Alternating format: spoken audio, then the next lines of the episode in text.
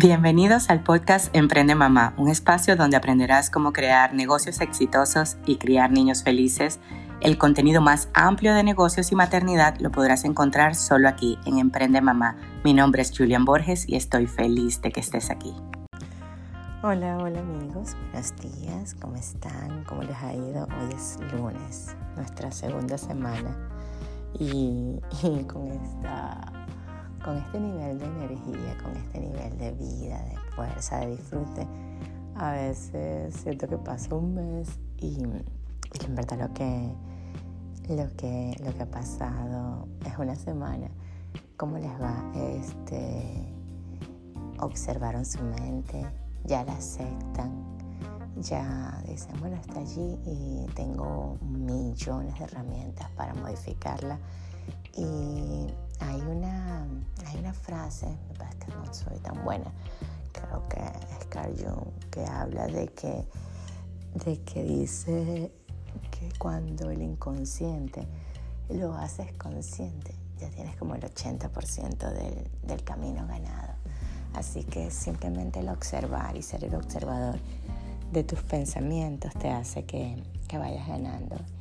Y hoy Hoy quiero hablarles de, algo, de algo que para mí ha sido, ha sido el cambio radical. Es como el modelo, como vemos a, Dios. Eh, algo, algo radical.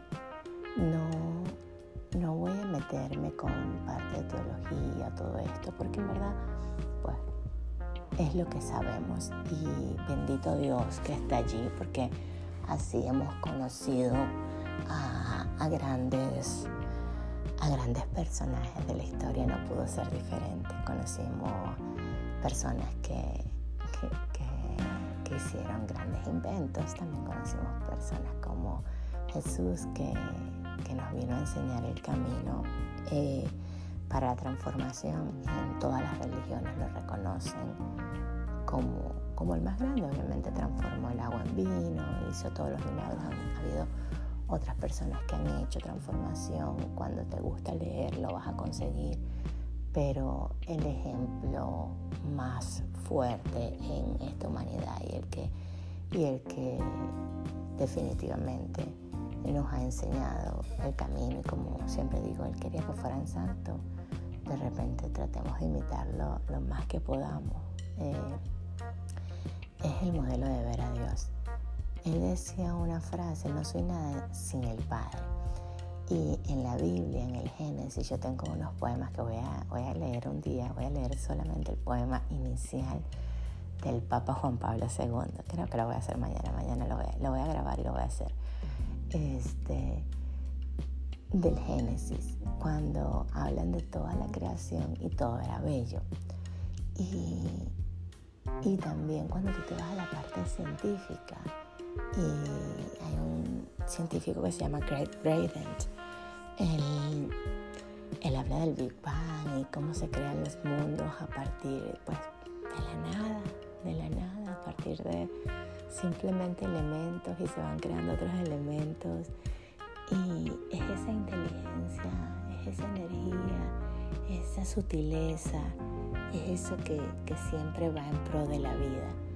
Entonces el modelo de cómo vemos a Dios, si tú ves a un Dios que va a llevarte a un juicio final, que te condena, que te castiga, este, que está en la mayoría, bueno, en todas, en todas, en todas las religiones que yo he podido observar, pues no, no, no las he observado todas. Si tú me preguntas si, si, las he leído todas, no.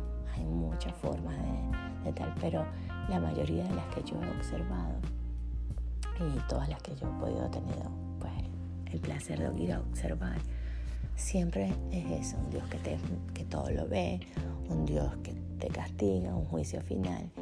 Y eso nos hace ir al miedo, al miedo que no es saludable para nuestro cuerpo. Yo cuando trato de explicarle a mis hijos, les explico así.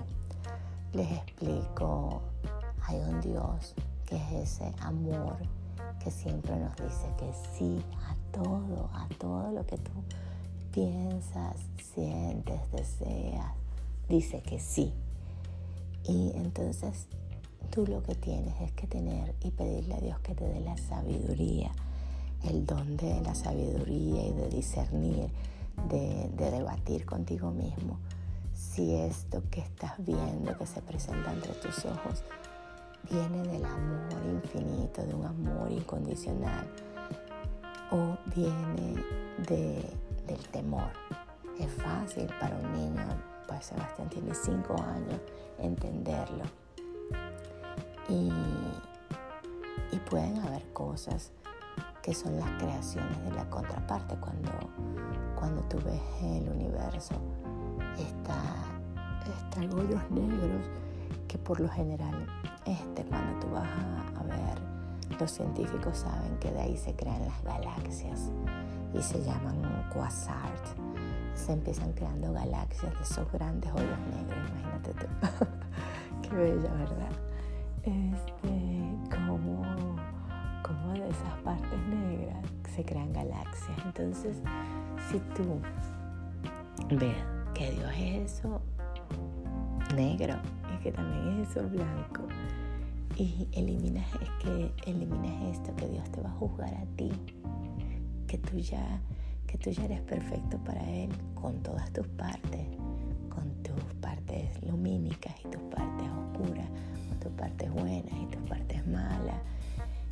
que la condena no existe, que simplemente hay normas que se han sido creadas para convivir mejor, que las podemos respetar que las podemos ir respetar, pero que siempre busquemos el bien común, lo que preserve la vida de la mayor número de personas, que así es como yo creo que obra Dios.